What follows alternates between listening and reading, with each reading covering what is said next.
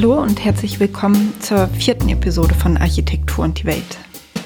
Ich bin Tilla Baganz und das hier ist ein Programm, in dem ich Interviews mit Architekten führe, die ich interessant oder klug oder aufregend finde. Heute bin ich zu Gast bei Maria Kohn. Maria führt ihr Büro zusammen mit Raul Siegel hier in Zürich. Die beiden haben in den letzten Jahren kleinere und größere Umbauprojekte gemacht, in denen man spürt, dass sie sich auf eine ganz eigene Art mit dem Thema Weiterbauen beschäftigen. In der Auseinandersetzung mit ihren Arbeiten und dem Analysieren von dem, was sie machen, haben sie gemerkt, dass es eigentlich um immer ganz grundlegende klassische Themen geht, wie sie das nennen, die Grundelemente der Architektur, dass sie immer mit Wänden und Stützen und Deckenthemen versuchen, den Orten einen neuen Ausdruck zu geben. Und das sind zum Teil gestalterisch sehr starke Eingriffe, die dann die Umbauten neu ordnen und eine neue Lesart geben. Interessant finde ich daran auch noch, dass sie aus diesem Weiterbauthemen eine Methode für die Lehre entwickelt haben, wo es aber eigentlich um Neubauprojekte geht. Sie haben in München unterrichtet und haben dann aus einem Zusammenspiel von Referenzen und Texten wie eigentlich auch eine Weiterbausituation geschaffen, die dann die Semesteraufgabe für die Studierenden ist. Das Gespräch ist also ein, ein Einblick in die Welt von Kohn Siegel, wie sie denken, wie sie an ihre Arbeiten herangehen. Und ich wünsche euch viel Spaß mit dem Gespräch. Ihr habt ja eigentlich schon ziemlich viele Projekte gemacht. Die waren bisher aber meistens Bauen im Bestand oder einen Weiterbauen oder ein Anbauen. Und jetzt gerade bei den beiden Anbauprojekten in Zürich, hier um die Ecke in der Mühle-Zelk-Straße und in der Fliederstraße, da fand ich einfach irgendwie interessant, dass man das Gefühl hat, eure Grundidee ist, dass es was total Eigenes ist, der Anbau. Und dass man aber trotzdem bei den Häusern genau hinschaut, was die ausmachen und dann mit einer eigentlich total anderen Sprache, aber so genau die gleichen Qualitäten weiterdenkt. Kannst du mal erzählen, was da eure, eure Gedanken waren? Ja, das eigentlich haben wir bis jetzt hauptsächlich ähm, Umbau- und Anbauprojekte gehabt und ich glaube, das ist auch eine ganz, wie wir jetzt gemerkt haben, eine ganz andere Art zu bauen als eben bei einem Neubau. Und gerade bei diesen beiden Projekten in Zürich geht es ja eigentlich um die Erweiterung von einem Bestand. Also es ging wie so um eine räumliche Erweiterung und quasi auch um eine, also in dem Sinne auch wie die Wohnform, die bis jetzt in diesem Haus stattgefunden hat, zu hinterfragen oder zu ergänzen. Und einerseits gibt es diese Nutzung und andererseits gibt es natürlich dann die Themen, die entstehen, durch die neuen Bedürfnisse, also eben durch die Raumerweiterung, dass man wie sagt, man muss jetzt diesem Haus etwas entgegensetzen oder eben dran setzen. Und da arbeiten wir eigentlich so, dass wir den ähm, Bestand analysieren und wirklich sehr stark auch am Anfang mit Fotografien und Messen, also wir messen sämtliche Elemente, die da sind, die Türen und auch zum Teil Momente aufnehmen, die vielleicht gar nicht unbedingt jetzt zum Urzustand des Hauses gehören, aber die irgendwas Faszinierendes haben.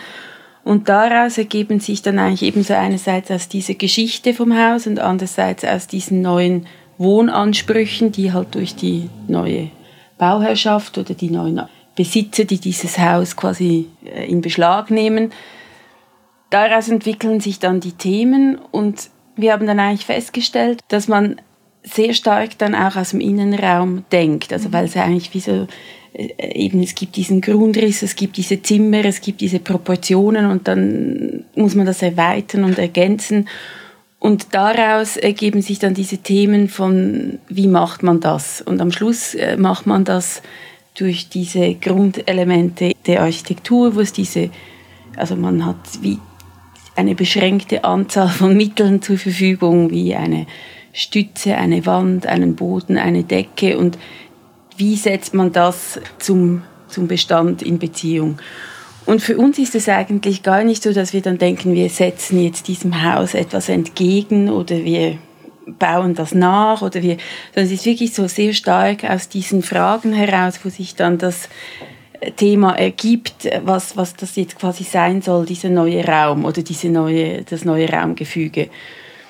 Und dann ist es ganz sicher so, dass wir nicht so denken, ja, der Anbau oder das, was neu dann außen in Erscheinung tritt, soll sich jetzt angleichen oder anbinden oder quasi absetzen, sondern es ist dann meistens etwas, das sich aus so einem Gefühl von diesem, aus diesem Recherche von diesem Haus und, und aus diesem neuen Wohngefühl, das sich da ergeben soll, ergibt. Und das Haus am Schluss erhält so eine Gestalt, eine neue Gestalt und wir setzen das Vielleicht sieht es dann manchmal so aus, als ob es entgegen, also ich glaube eben, du hast wie gemeint bei der Mühle-Zelgstraße, dass es sowas ist, das sich jetzt nicht sofort ableiten lässt. Also man findet dieses, diesen Glasanteil oder so nicht so im Bestand, aber eigentlich für uns kommt es sehr stark aus diesem Wohnen in dieser Gartenstadt. Und dass dieses mit diesem Baum, der da steht und dieses Wohnen im Baumhaus, also mhm in dem Sinne hat es vielleicht mehr mit der Umgebung zu tun, als jetzt, das Haus war vorher eher geschlossen, hat diese klaren Öffnungen und wir öffnen es, aber wir öffnen es so, dass es auch wie ein neues Gesicht erhält. Aber für uns hat das Gesicht etwas mit dem Haus und der mhm. Geschichte zu tun. Und dasselbe ist ein bisschen bei der Fliederstraße. Und da aber auf eine ganz andere Art, genau. weil das ja ein ganz geschlossener, also ein relativ geschlossener Anbau ist. Ja, und aber auch das Haus, so eine, also halt da, wo es steht, in einem kompakten Quartier. Und es steht so am Hang und hat so eine recht prominente Lage. Also wenn man da die Nelkenstraße hochgeht, gibt so diese Ecke, die es auch vorher schon gab, die wir dann quasi mit unserer Pergola über, also Aufbau wie auch wieder übernehmen, aber dann mit einer anderen Sprache. Aber die Sprache irgendwie kommt schon auch aus dem Bestand. Also die Proportionen, die Verhältnisse, die Fensterformate hat dann wieder was mit dem Bestand zu tun. Ja, ich finde, es ist total verwandt mit dem Bestand. Also in beiden Häusern irgendwie. Also auch, dass dann so Elemente wie über dem Sonnenschutz, diese kleinen, ich weiß nicht, wie man dem sagt, diese, ja, diese so kleine Flügeldächer, genau, ja. die ja eigentlich auch im Bestand vorhanden genau. sind und dann aber einfach wie neu und man sieht es auch auf den ersten Blick überhaupt nicht, aber dass wie so die Vielfalt von Sprachmitteln, die auch im Bestand da sind, die tauchen in beiden, finde ich, wieder auf. Also das ist wie, es ist zwar eindeutig was Neues, aber es ist nicht mehr und auch nicht weniger, sondern irgendwie halt so weitergedacht. Genau, und ich glaube, das, äh, das ist eigentlich auch das, was wir so gehen wir eigentlich auch an die Aufgabe ran, oder? Wir schauen die Häuser eben mit unseren Fotografien, unseren Messungen und so, also quasi wirklich, dass man diese Täfe, die da sind, misst und ernst nimmt und wie weiterdenkt, dass das eigentlich alles mitkommt, aber manchmal man dann auch die Entscheidung fällt, das ist jetzt wie nicht relevant, das muss weg, weil das am Schluss eher ein Hindernis ist, als dass es dem neuen Raumgefüge hilft, also jetzt im Innenraum. Ja. Und außen im Außenraum ist es ja dann so, dass wir eigentlich den Bestand mehr oder weniger belassen und dann mehr diesen Anbau eben entgegensetzen oder weiterbauen. Und ein Weiterbauen, das ganz klar auch eine eigene Sprache hat und halt auch aus unserer, also quasi jetzt gebaut wurde und nicht in den, das sind beides Häuser, die so in den 20er Jahren erstellt worden sind. Und diese, dieses Grundthema, also beziehungsweise dieses übergeordnete Thema der Grundelemente, das ihr ja dann auch in der Lehre als übergeordnetes Thema fürs Semester genommen habt. Hat sich das aus der Praxis heraus entwickelt oder hat sich das aus einer Wechselwirkung mit theoretischem Arbeiten entwickelt? Ja, es ist noch lustig, weil es ist eigentlich so eine Mischung aus ähm, vielleicht muss ich so sagen, 2015 haben wir diesen Swiss Art Award, ähm, hatten wir die Möglichkeit da mitzumachen und haben uns für da etwas überlegen müssen, was das stellt man ja wie so eine Arbeit aus, aus man ist frei, was man ausstellt.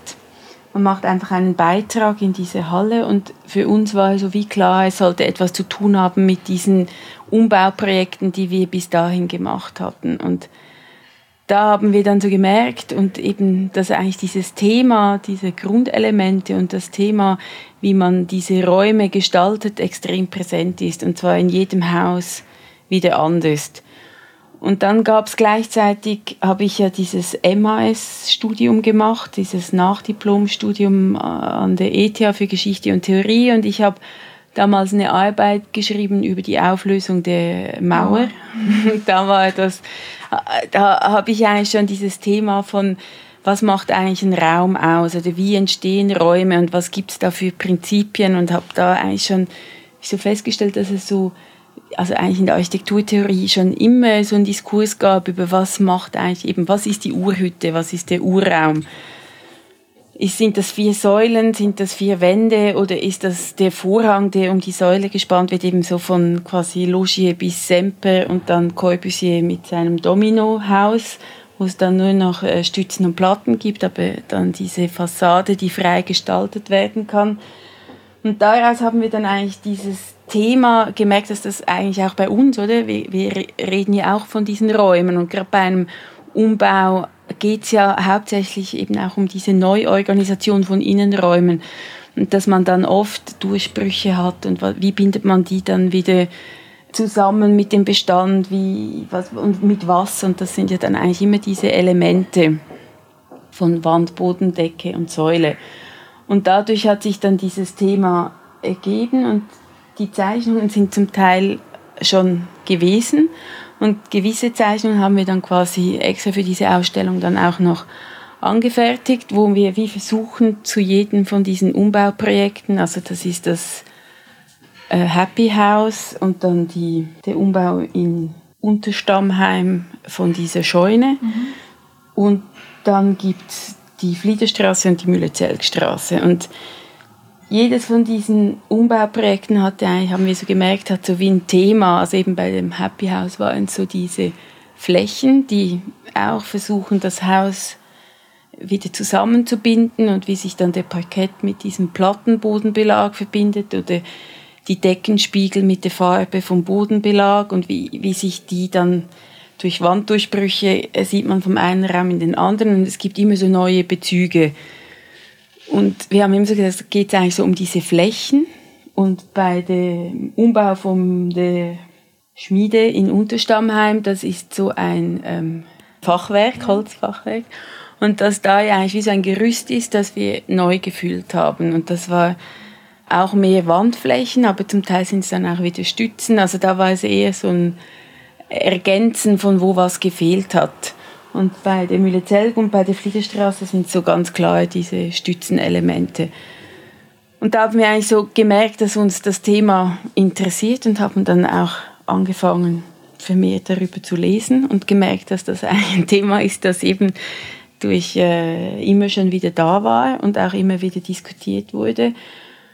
Und hatten dann die Möglichkeit, dass ähm, durch diese Arbeit beim Swiss Art Award zu vertiefen und eben durch diese Arbeit, die ich schon geschrieben habe, gab so wie dieses Fundament und darauf haben wir dann aufgebaut und das dann weitergeführt in der Lehre, wo wir dann ähm, mit den Studierenden in München dieses Thema weiterverfolgt haben. Und zwar wirklich so aus zuerst das erste Semester war wirklich so aus dem Innenraum heraus und das zweite Semester dann viel mehr vom Außen in den Fassade. Innenraum. Genau, genau.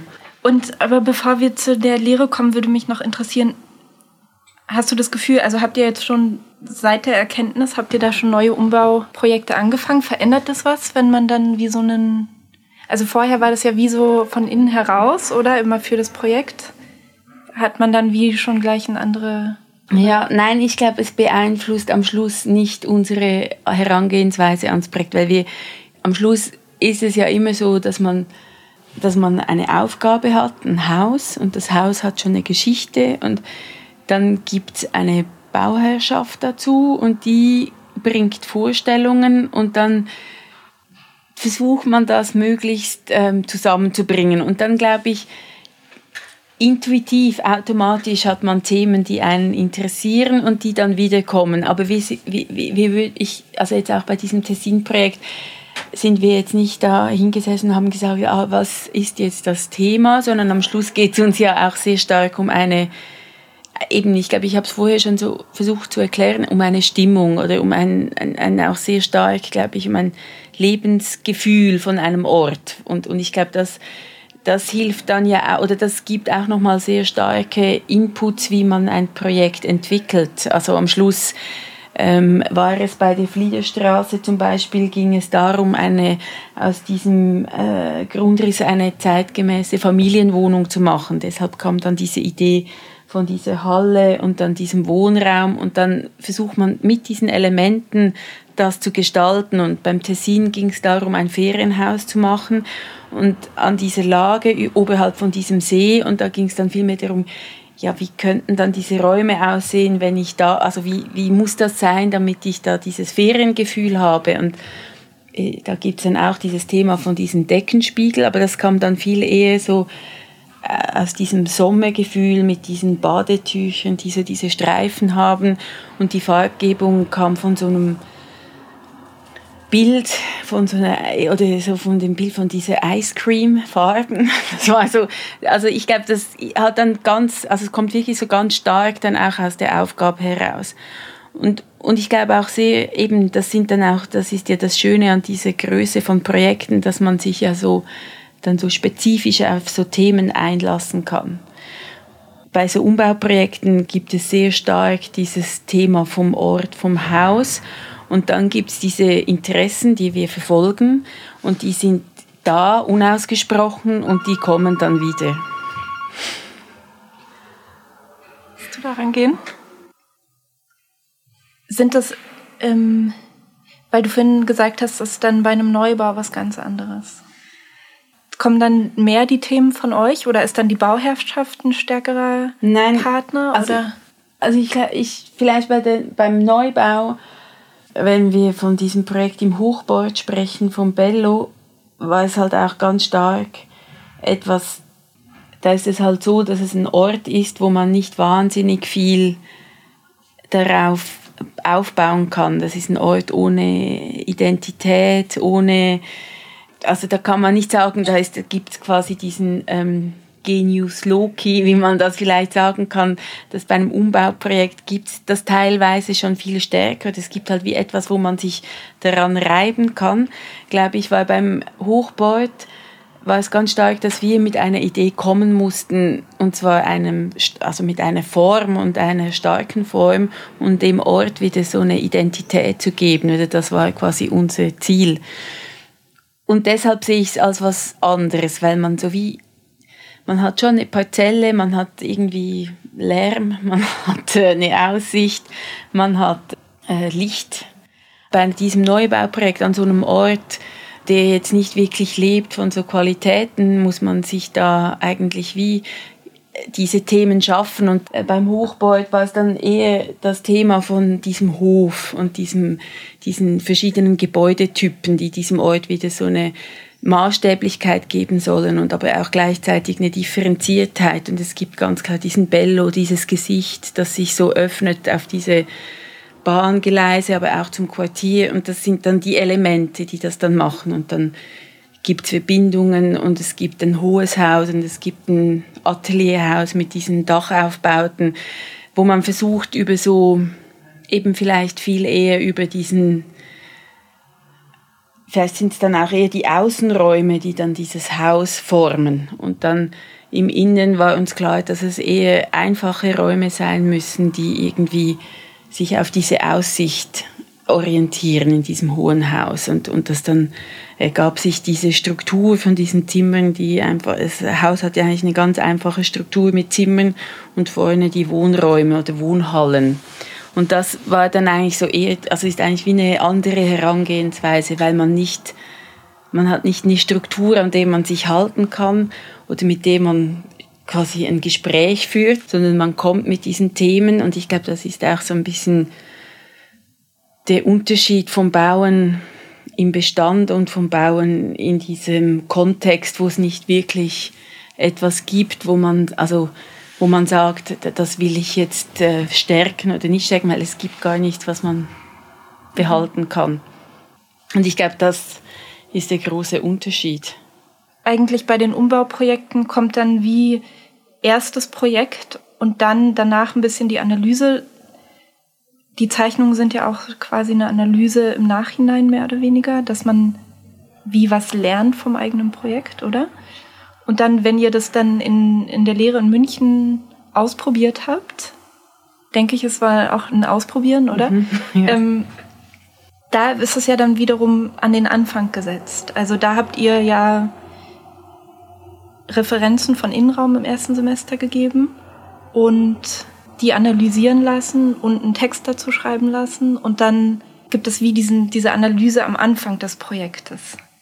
Findest du, gibt es dem eine andere Richtung oder wird in eine ähnlich, auf eine ähnliche Art und Weise gedacht? Oder? Ja, eigentlich eben ist es nicht, also wir haben ja wie Referenzen gegeben, die schon gebaut sind, also wie wenn wir quasi über unsere gebauten Häuser nachdenken. Und so war eigentlich auch das mit den Studierenden, dass wir wie gesagt haben, ihr kriegt das Haus, das ist ja, das ist dieser Raum, den gibt so. Und jetzt mit eurer Zeichnung, die ihr da anfertigt, oder eben diese Synthese, die soll eigentlich eure Analyse, die ihr im Text beschreibt, darstellen. Und das ist so ein bisschen ähnliche Arbeitsweise wie hier oder wie bei uns, wo wir quasi das Projekt fertigstellen und dann wie so als eine ich sage immer so, die Zusammenfassung von allen Gedanken wird dann diese Zeichnung erstellt. Also es, es gibt am Anfang, das Projekt wird gegeben und dann zeichnen die Studenten die Grundrisse und alle Ansichten von allen Raumflächen von der Decke auch und vom oder genau da war es jetzt alles. so genau da war es jetzt so bei diesen Grund also wo es um diesen Innenraum ging mussten sie je nach Projekt natürlich und je nach ah, ich glaube auch am Schluss haben wir nicht gesagt, also sie mussten das zeichnen, aber die Synthesezeichnung war am Schluss nicht so gedacht, dass die alles beinhalten muss. Also es gab auch Zeichnungen, die hatten dann nur noch zwei oder drei Sachen drinnen. Aber die haben sie dann so zusammengesetzt, dass die prägnant äh, in Erscheinung treten, wie beim, es gab eine Zeichnung vom Maison de Verre und da sieht man nur noch diese Glasfassade mit einer Stütze, die verkleidet ist mit diesem schwarzen Schiefe und den Pirelli-Boden, der dann wieder was mit der Glasstruktur zu tun hat und den Schrauben der Säulen oder diesen Stützen. Und ich glaube, das war so wie die Erkenntnis oder die Haupterkenntnis der das waren zwei Studentinnen, die sie da rausgezogen haben aus diesem Projekt, dass eigentlich am Schluss genau, dass man hinschaut und sieht, wie die Materialien zueinander stehen, dass es eben auch wieder so Verbindungen gibt und so eine Maßstäblichkeit und eine Farbigkeit. Und das haben sie dann so quasi als Zusammenfassung in, ihrem, in ihrer Zeichnung dargestellt. Und es gab auch ähm, Projekte oder Zeichnungen, die dann viel mehr das Ganze darstellen, die dann viel mehr wie so eine Axonometrie, wo man dann wirklich so den Raum sieht oder und dann äh, wie die Villa Cornaro von Palladio mit diesem Innenraum, wo diese vier Säulen stehen, relativ nahe an der Wand. Und da war dann die Zeichnung quasi dieser Raum mit diesen Säulen und, und es war so wie fast eine gesamtheitliche Darstellung. Und ich glaube, das kommt dann sehr stark auch darauf an, wer wie, also wer das Projekt hat und was er darin sieht und natürlich auch in Diskussion mit Raul und mir, was da diskutiert wurde und wie das dann dargestellt wird. Und da gibt's dann, das ist ja dann auch das, das ist wirklich fast wie so ein Projekt, das ist fast wie so ein, fast schon ein Entwurf, kommen ganz verschiedene Sachen raus. Und was ist da eure Überlegung, dass ihr schon mit der Referenz beginnt, aber eigentlich ziemlich schnell dann von der direkten Referenz weggeht, oder? Ja, und ich glaube auch, es ist wie so eine Art und Weise, über Architektur zu sprechen, aber auch eben nicht nur sprechen, sondern auch zeichnen und das eigentlich auch so, ich glaube auch so die Freude an einer Zeichnung ist ganz klar ganz wichtig, dass man so wie sagt, eben eine Zeichnung, ein Plan ist viel mehr als nur quasi mal schnell einen Grundriss aufzuzeichnen und die Möbel reinzutun, sondern ein Plan kann viel mehr sein. Ist fast wie ein Bild. Im zweiten Semester haben wir dasselbe dann noch mit Modellen gemacht, wo man wie sagt, was, also das Modell kann auch viel, ist fast wie ein Konzept, also ein Modell, ein Konzeptmodell oder eine Konzeptzeichnung. Und das Bild vielleicht auch am Schluss gar nicht mehr so fest jetzt von einem Raum spricht oder von einem äh, Maß, sondern dass es das auch jemanden, der jetzt nichts mit Architektur zu tun hat, kann das anschauen und, und sieht Sachen drinnen. Und das ist so ein bisschen das Ziel. Und dann da, wenn man dieses, diese Pläne zeichnet, indem man die so äh, quasi versucht, eben was ist der Hintergrund der Zeichnung, was sind die Farben, die man benutzt, denkt man ja extrem viel über die über dieses Haus nach, über diesen Raum nach, über den Kontext nach, vielleicht sogar über diesen Architekten, in welcher Zeit er gelebt hat. Und daraus kommen ganz viele Gedanken heraus. Und das ist dann quasi das, was wir mit den Studierenden besprechen und diskutieren und wo dann wirklich so eine ganze Welt entsteht. Und ich glaube, das ist so ein bisschen das Ziel oder war so ein bisschen der Versuch von diesen Zeichnungen. Und dann machen sie ja daraus dann ihren eigenen Entwurf und der hat dann, war jetzt die Idee, in München war das die Idee, dass sie bei ihrer Referenz bleiben, die sie analysiert haben und daraus dann ein Projekt machen. Und am Schluss hat man die Referenz gar nicht mehr wiedererkannt, aber es war wie so ein Start, um, also jeder hatte wie so ganz klar dann auch eine Aufgabe, eine Aufgabe, um ein Haus quasi zu entwerfen, wo dieser Raum, zum Beispiel jetzt ähm, von Pierre Charot, dieser Wohnraum mit dieser mit diesen Stützen und diesem Glasbaustein, dass man wie mit dem anfängt, aber jeder hatte so wie einen Startpunkt. Und ich glaube, das ist das Gute an dieser Vorübung mit dieser Referenz, dass man gar nicht bei Null anfängt, sondern jeder hat schon ein Thema, mit dem er sich auseinandersetzen kann. Das war, glaube ich, so ein bisschen die Idee. Aber ich glaube, die Referenzanalyse ist, war wie so ein separater Teil im Entwurfsprozess. Und insgesamt im Semester ging es vom Innenraum bis zum ganzen Haus. Genau. Mit Fassade oder? Ja, mit Fassade. Also bei beiden Semestern eigentlich. Eben beim ersten hat man halt ganz klar mit diesem Innenraum angefangen und dann die Fassade kam dann quasi im Nachhinein. Und beim ersten Semester haben wir auch ganz klar Bauplätze gesucht, die, also so wie Lücken in, de, in einem Stadtgefüge, wo man nicht groß jetzt über äh, wie platziere ich mein Haus im Stadtgefüge diskutiert, sondern eben ganz klar, man hat eine Parzelle, die geht von da bis da und da drinnen steht mein Raum und, und ich baue das Haus dann quasi wie weiter.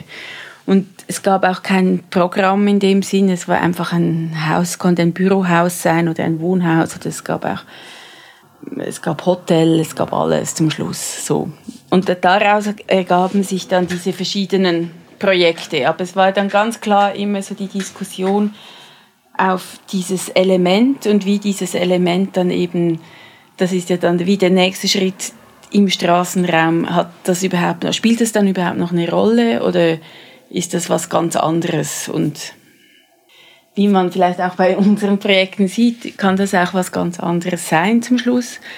Es kann, äh, die Fassade hat dann viel was mit diesem Stadtraum zu tun und gar nicht mehr mit diesem Innenraum. Und das war auch so eine Diskussion, die wir dann eben vermehrt dann auch im zweiten Semester geführt haben, wo man ganz klar von diesem Straßenraum, sei es jetzt ein Platz oder ein Hof, äh, angefangen hat und dann ist man von dem in die Wohnung rein. Und gab es dann im zweiten Semester ein Programm? Nein, das war eigentlich ähnlich, nur war, also war da dann die Idee, man hat wie mit, auch wieder mit der Referenz begonnen und die Referenz war vielmehr dann eben so ein Haus in einem Gefüge oder es war zum Teil sogar so äh, mehrere Häuser, die einen Platz bilden und da mussten sie davon auch so eine Zeichnung anfertigen, also so eine Synthesezeichnung und ein Modell. Und aufgrund von dieser Referenzarbeit einen Bauplatz in München suchen, selber suchen, wo sie quasi mit diesem Wissen der Referenz sich dachten, ich könnte da was verändern oder verbessern. Und das war dann eigentlich noch ganz interessant, weil dadurch natürlich schon ganz viele verschiedene äh, Projekte da waren und die Orte quasi auch ganz äh, äh, verschiedene äh, Anforderungen hatten. Und da haben sie dann quasi wirklich zuerst an dem Ort der überlegt, wie jetzt dieser Außenraum sein könnte, schon auch im Zusammenhang mit diesen neuen Gebäuden, die sie stellen oder bauen oder äh, ergänzen. Zum Teil war es auch ein Bestand, wo man dann quasi etwas dazugebaut hat, um einen Platz zu schließen oder ähm, äh, dem bestehenden Platz so eine ein Vis-à-vis -vis zu geben, dass es quasi eine geschlossene Form gibt. Oder es war ein Ort, der nicht gefasst war in München, der quasi äh, eine Bau, also quasi wie eine Brache, wo man versucht hat, mit Neubauten äh, so eine neue Identität zu geben und da war dann auch lustig, dass viele Häuser dann wirklich auch stärker im Äußeren waren und im Innen, also quasi das Innenleben kam dann erst so in einem zweiten oder dritten Schritt. Man hat wirklich so mit diesem Stadtraum und dieser Fassade dem Ausdruck begonnen. Das war eigentlich noch, also so als Übung ganz interessant und auch so als Gegensatz zum ersten Semester, wo es viel stärker, durch das der Städtebau viel reduzierter war, kam man gar nicht so schnell oder gab viel weniger die, die Diskussion, wie wirkt jetzt dieses Haus auf die Straße oder so. Es war vielmehr so dieses Objekt in sich. Und beim zweiten Semester war es wirklich so ein ganzes Gefüge in der Stadt.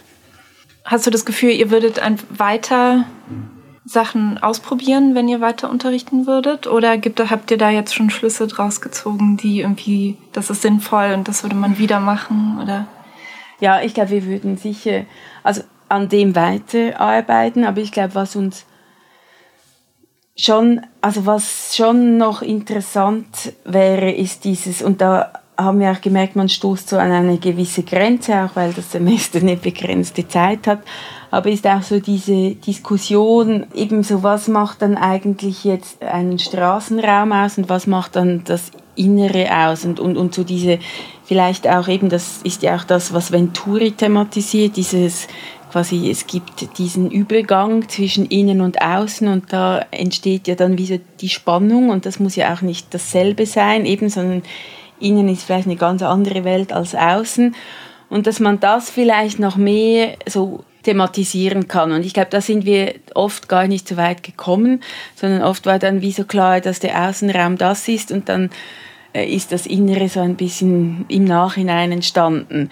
Und dasselbe beim ersten Semester, wo man sich dann so viel stärker auf diese Wohnungen konzentriert hat und so diese Fassade kam dann daraus. Aber am Schluss war diese Diskussion, was das heißt, dieses Innen und dieses Außen kam oft ein bisschen zu kurz, sondern es blieb immer so ein bisschen eben zuerst beim Innenraum hängen und beim anderen Projekt war dann so viel stärker die Fassade mit dem Außenraum, aber so wie jetzt diese Dialektik zwischen Innen und Außen, die kam immer so ein bisschen zu wenig zur Sprache. Und ich glaube, das wäre für uns etwas, was wir gerne weiter äh, untersuchen würden und wo, oder wo wir auch glauben, da liegt so wie eine, ein Potenzial drinnen. Und hast du das Gefühl, du würdest dann in die Richtung gehen von zwei Referenzen für Innen und Außen? Also, dass es da schon jeweils ein, so einen, einen starken Moment gibt? Hm, Nein, ich glaube, das wäre dann schon fast zu didaktisch im Sinne von innen ist es dann äh, dieser Raum und außen ist es dieser Raum. Ich glaube, das müsste wirklich so ein bisschen passieren, indem man vielleicht dann auch sagt, es gibt eher eine Untersuchung von Fassaden und es gibt eine Untersuchung von Innenräumen und dann muss man das anfangen, in einem eigenen Projekt umzusetzen. Aber was ich jetzt äh, kürzlich äh, gerade entdeckt habe, ist dieses Buch von Rob Krier und der hat ja eigentlich äh, The Elements of Architecture. Ja. Und, und ähm, habe dann festgestellt, dass der das eigentlich so eine ganze Sammlung gemacht hat von Innenräumen und Stadträumen und die quasi, wie gesagt hat, aus dem macht man dann quasi die Stadt und das ist ja, fand ich dann ganz ähm, interessant als, äh, als Arbeitsmittel. Und er hat das eigentlich auch mit äh, Studierenden erarbeitet, teilweise. Sind so auch Entwurfskurse drinnen, wo die dann diese Sachen zeichnen mussten. Ich weiß nicht, wie weit das dann im Entwurf, wie das den Entwurf beeinflusst hat.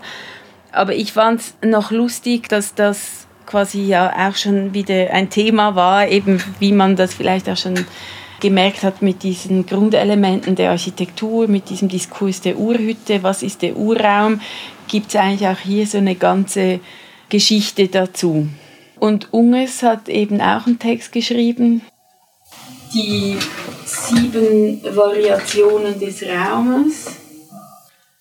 Und da schreibt er eben eigentlich, und das ist glaube ich auch in den 80ern, äh, da schreibt er auch, dass am Schluss die Architektur in diesem Innenraum entsteht. Dass man eigentlich eben in der Architektur immer Räume abschließt. Und das macht man mit diesen Grundelementen. Und dass das dann wie weitergeht bis zum Möbel. Also das Möbel ist ja eigentlich auch wieder ein Abschließen von einem Raum. Und wie man das dann gestaltet, ist dann eben die Architektur und dann kommt der Wohnraum und dann kommt der Stadtraum. Und er geht dann bis zum Kosmos. Also quasi. genau. Und eben ein sehr schöner Text und den haben wir auch entdeckt, als wir uns da auseinandergesetzt haben mit diesen Grundelementen der Architektur was uns eigentlich interessiert an dem oder was wir, wieso wir auf das kommen, ist ja daran, dass wir eigentlich finden, dass die Architektur oder Raum machen etwas extrem Lustvolles ist und etwas so Gestalterisches hat und so eine Kraft hat und und dass wir vielleicht im Studium gemerkt haben, dass da so viel unterbunden wird, weil man alles, man, man darf Sachen und man darf Sachen nicht und es gibt so eine, und, oder wenn man sie darf, darf man sie nur so und so und wir haben da gemerkt, dass uns das immer so, also das war so etwas, mit dem konnten wir wie nicht umgehen oder das hat uns auch immer gestört oder und ich glaube, das ist auch etwas, was wir extrem, eben wenn man sagt, wie arbeiten wir im Büro oder was versuchen wir zu vermitteln, jetzt wenn wir so unterrichten, das ist eigentlich immer so diese Freude an, an, an Raum schaffen, egal ob das jetzt ein Stadtraum ist oder ein Raum, in Dübendorf oder eine neue Wohnung oder es soll immer etwas sein, das so äh, durch die Architektur kann man quasi Räume schaffen, die eine unglaubliche Kraft haben und und eben auch so etwas, ich würde mal sagen, lustvolles vermitteln. Und als wir das dann gemerkt, und ich glaube, das ist das, was vielleicht in der Zeit auch wieder hochkam oder in den 70ern, 80ern, war genau das auch die Suche nach, nach wie, wie arbeitet man oder was kann man machen, um Räume zu schaffen, die nicht einfach nur eine Wahrheit entsprechen, quasi die Wahrheit von, wir wurden sehr stark geprägt von diesem, dass die Konstruktion den Raum prägt oder so die Statik oder das muss alles so echt sein. Echt sein, genau. Und dann muss das auch noch, die Fassade muss auch echt sein und am besten ist alles monolithisch und Schichtenaufbau ist ganz schwierig, weil das dann die Konstruktion verunreinigt und so weiter und so fort. Und, und gleichzeitig hatten wir aber das Bedürfnis nach, nach eben äh, Räumen zu schaffen, die, die so eine Atmosphäre haben, die was Freudvolles haben vielleicht auch oder die auch eine gewisse Kraft haben. Und wir fühlten uns, glaube ich, immer so ein bisschen eingeschränkt durch diese Dogmen von, da gibt es die, diese Decke muss eine Spannweite und die muss so sein und dann die Fassade muss dann entsprechend ausgebildet sein. Und ich glaube, das ist ja auch interessant, wenn man diesen Diskurs von dieser Urhütte verfolgt. Eben wenn man Semper liest, da geht es dann eben nicht mehr darum, ist es jetzt eine Mauer, die das Dach trägt oder die Stütze, sondern es ist der Teppich, der darum gebunden wird. Und der Teppich hat eine, eine Oberfläche, eine Farbigkeit und da fängt es an, interessant zu werden. Und ich glaube, da ist es auch da, wo es uns anfängt zu interessieren.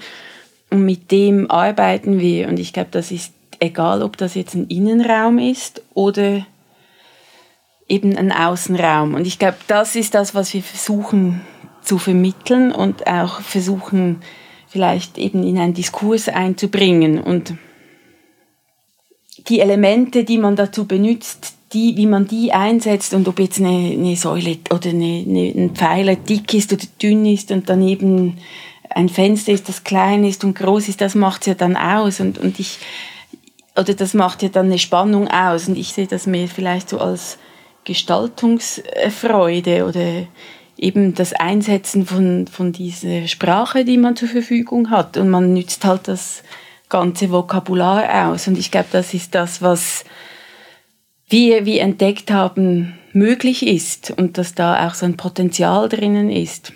Irgendwie hat es ja auch was damit zu tun, dass diese Worte, die du erwähnt hast, wie Wahrheit und Echtheit, die haben ja wie, sind ja auf einer höheren Ordnung und wie objektiver auf eine Art. Oder also man strebt eigentlich nach was nicht Persönlichem. Genau. Und dann durch diese, wenn dann man anfängt über Lust zu sprechen und aber auch über Orte und Stimmungen und so, dann kommen persönlichere Themen rein und aber auch wie Lesarten und Sichtweisen von dem jeweiligen Architekten, die dann da in die Projekte mit reinkommen. Und ich glaube dadurch, also auch zum Beispiel, wenn man dann anfängt, Proportionen anzuschauen, oder? Mhm. Und, und nicht, nicht ideale Proportionen anstrebt, sondern selbst sich fragt, wie will ich, will ich diese Tür jetzt doppelt so hoch haben, wie sie eigentlich sein müsste. Und dann gibt's aber nur unten einen kleinen Eingang oder irgendwie sowas.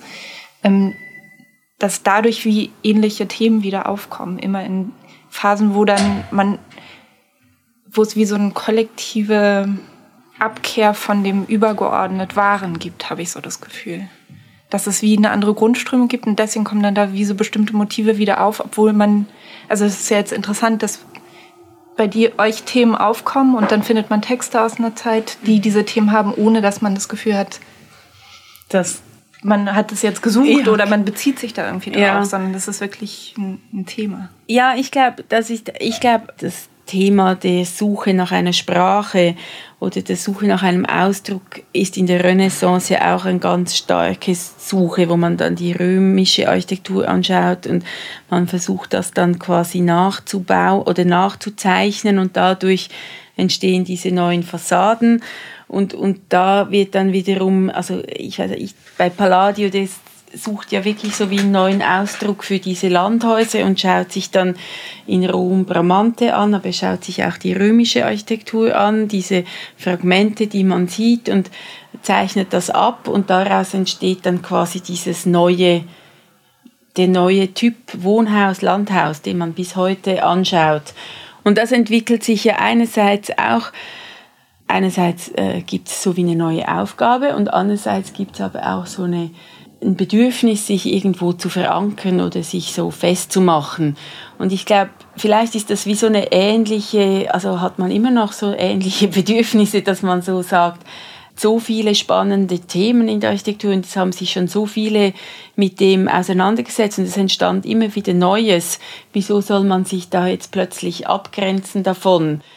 als ich studierte, habe ich diese Autobiografie von Aldo Rossi gelesen und die hatte einen riesen Impact quasi auf mein Denken, weil ich so beeindruckt war, dass jemand sein Buch schreibt und einfach so seine Eindrücke beschreibt und sagt daraus, ich habe das so gesehen und dann habe ich daraus ein Haus gemacht und dann fand ich das Licht so schön und dann habe ich so gedacht, ah, das ist ja wahnsinnig, das ist gar nicht alles mit so Regeln. Also es gibt da nicht richtig und falsch und es gibt ähm, blau und weiß und es gibt nur die äh, Konstruktionsstärke, die so ist und ein Schlafzimmer muss genau so sein, sondern es gibt auch noch, wie du vorher gesagt hast, es gibt diese persönliche, diesen persönlichen Moment von Erfahrung und wo man versucht, solche schöne Momente einzubringen in die Architektur.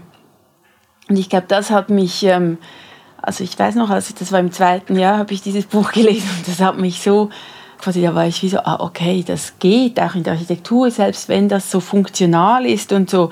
Eben, es gibt Räume, die sind zum Kochen, es gibt Räume, die sind zum Schlafen und dass die Treppe muss so breit sein und da, da gibt es trotzdem noch diesen Aspekt vom, quasi eben vom Schöpfen. Und ich glaube, das hat mich auch so wie ich habe es jetzt ähm, quasi auch wieder gemerkt, dass das eigentlich extrem wichtig war und dass der andere Aspekt ist neben diesem geschichtlichen, eben, dass es diesen persönlichen Aspekt gibt und dass das auch einen Wert hat und dass das auch wichtig ist. Eben deshalb bei diesen Umbauprojekten ist am Schluss versucht man auch über Stimmungen zu sprechen und über was jetzt dieser Ort sein soll. Und ich glaube, am Schluss helfen einem da vielleicht diese da geht es ja dann nicht um Statik und um Verhältnisse und um Wahrheit und um Echtheit, sondern am Schluss geht es um, um Räume und, und die sind gemacht von diesen, eben von diesen Elementen und wie die gemacht sind, die, das bestimmt dann einen Ort und ich glaube, das sind so, und das war ja schon immer so und ich glaube, das interessiert uns. Ich fand es auch irgendwie super interessant. Ich hab, war im Herbst in Wien und habe mhm. zufällig so ein Buch gegeben bekommen über die Gemäldegalerie. Mhm. Da ist es ja eigentlich so, dass die nach Ländern äh, oder nach Regionen unterschiedlich gehängt sind. Und die Kunsthistorikerin hat dann aber wie eigentlich zeitlich das beschrieben, welche Themen wo wann aufgekommen sind. Und da war es für mich erstmal total der Knaller, dass die Hochrenaissance wahnsinnig kurz war Und wie schnell dann genau die Themen, die jetzt sozusagen auch da sind, also wie dann plötzlich Verzerrungen auftreten in diesen idealisierten Formen. Und also in der Renaissance ist jetzt alles so sehr auf den Menschen bedacht und die ganzen Säulenproportionen sind darauf bezogen und auf die Antike und wie dann, wie man spürt, dass da ein Unbehagen auftritt, wenn es zu lange geht und dass dann angefangen wird, an diesen Sachen zu ziehen und die zu interpretieren und zu spiegeln und zu wölben und so weiter. Und ich fand es irgendwie, ich finde es wahnsinnig, dass es dass es immer die gleichen Themen sind. Also, dass es sich wie abwechselt. Dass die damals schon das Gefühl hatten, ja, jetzt kommen wieder die Neuen. Und also, es ist wie, man hat das Gefühl, es ist wirklich so ein ähnlich, so ein ähnliches Grundgefühl. Es ist überhaupt nicht anders als jemals. Das, eben das habe ich eben auch das Gefühl. Deshalb finde ich es auch so lustig, dass viele so ein Unbehagen, also eben viele, ich weiß nicht, oder irgend gibt es einen Diskurs, der das wie so, jetzt kommt, jetzt sind wir wieder postmodern, aber wir sind sowieso, also das sind wir ja sowieso postmodern, das sind wir alle, aber es geht ja auch jetzt nicht darum, eine, also quasi die Postmoderne, wie sie jetzt so dasteht, zu imitieren, sondern es geht ja mir oder uns in unserer Arbeit geht es nicht darum, irgendwo jetzt irgendwas nachzumachen, sondern es geht wieder darum, nach einer Suche gute Orte zu schaffen. Und das ist ja das, es geht nicht um Modeströmungen oder so. Darum finde ich diesen Diskurs auch wahnsinnig schwierig, weil ich fände es dann interessant, darüber nachzudenken, äh, eben über Zeitphänomene. Und, und vielleicht ist jetzt auch die Zeit, wieder vermehrt über Räume nachzudenken und über Orte nachzudenken, weil, äh, weil man merkt, dass jetzt ähm, dass viele Orte einfach auch nicht gut sind, die da so schnell gebaut worden sind und vielleicht entsteht oder bei uns entsteht dadurch wie so ein Bedürfnis darüber nachzudenken, was macht ein Ort aus, wie kann man einen Ort bauen, dass er eine Qualität hat. Oder da versuchen wir wie anzusetzen, da liegt unser Interesse und wir glauben, dass man das mit diesen Elementen schafft, aber eben halt auch mit, mit mit, mit stark gefassten Formen.